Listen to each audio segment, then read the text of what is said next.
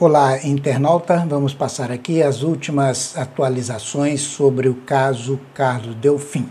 Mas antes de fazer isso, eu quero pedir que você se inscreva no canal, caso ainda não seja inscrito, que você toque no sininho.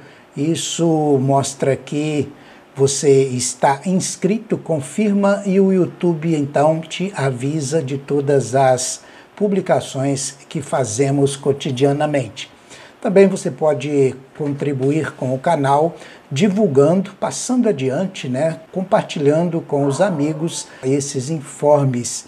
Isso também favorece que a maioria da população tome conhecimento desse caso. É, a condenação do vereador Carlos Delfim a cinco anos e quatro meses de prisão em regime aberto no processo criminal que corre na comarca de Muriaé, portanto, primeira instância, poderá sim embasar a votação do relatório final que pede a cassação do parlamentar na Câmara Municipal.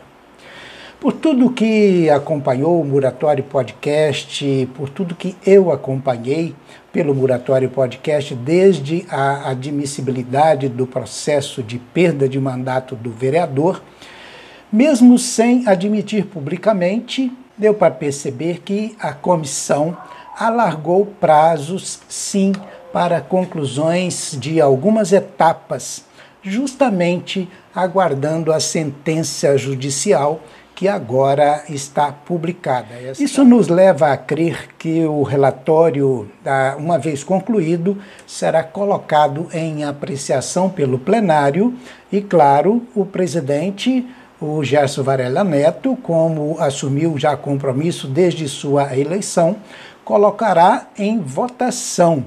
E podemos aí não afirmar, mas especular de que a maioria daquela casa poderá votar sim pela cassação do mandato do parlamentar. Porque caso isso não aconteça, não ocorra, como o legislativo, como cada vereador vai explicar para a sociedade, explicar para o seu eleitorado ter um parlamentar condenado em seus quadros, no quadro de vereadores da casa. A Câmara já tem sofrido grande desgaste desde a deflagração da primeira operação, denominada Operação Catarse, que é justamente a operação que afastou Carlos Delfim e apurou diversas evidências. Evidências essas, para aquela época, porque hoje o Ministério Público de Minas Gerais já afirma ter confirmação de que essas evidências são realmente verdadeiras.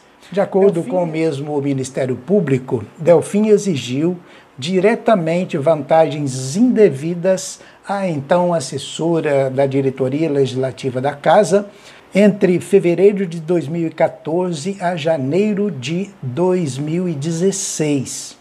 O Ministério... o Ministério Público de Minas Gerais também confirmou que durante as investigações foi apurado que a ex-assessora foi coagido a contrair um empréstimo em seu nome e repassar todo o montante ao mesmo vereador. Sobre a revogação da prisão domiciliar, está vendo aí algumas alguns buchichos, algumas alguns maus entendidos, reclamações né, pelas ruas de que, olha, como que revoga uma prisão domiciliar. Mas isso é fácil de entender, fácil também de explicar. Né? Numa prisão semiaberta, o condenado deve prestar serviço de dia e cumprir horário noturno na cadeia, ou seja, trabalha de dia em algum lugar e passa a noite na cadeia, o que possibilita facilmente o monitoramento desse indivíduo, no caso do, da, dessa prestação do que está na sentença. Claro, os seus advogados vão entrar e faz parte, né, com recursos, faz parte do devido processo legal para que ele responda em liberdade, mas, por enquanto, ele permanecerá nesse regime semiaberto. Uma coisa é certa: a condenação não poderá ser vista como coisa pouca, sobretudo para o sistema político legislativo, que poderá entrar em frangalhos caso ele continue com o cargo de vereador. É, devemos lembrar que a Câmara vem sofrendo já desde o início dessa, da deflagração dessa operação, do afastamento, com aí com o descrédito junto à população. E cabe a ela então tomar posições para que isso comece a ser revertido, se for o caso.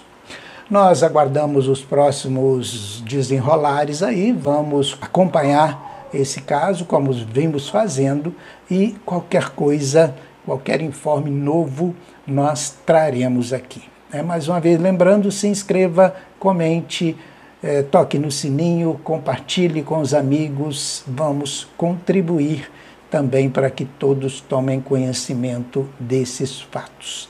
Um abraço e até o próximo informe.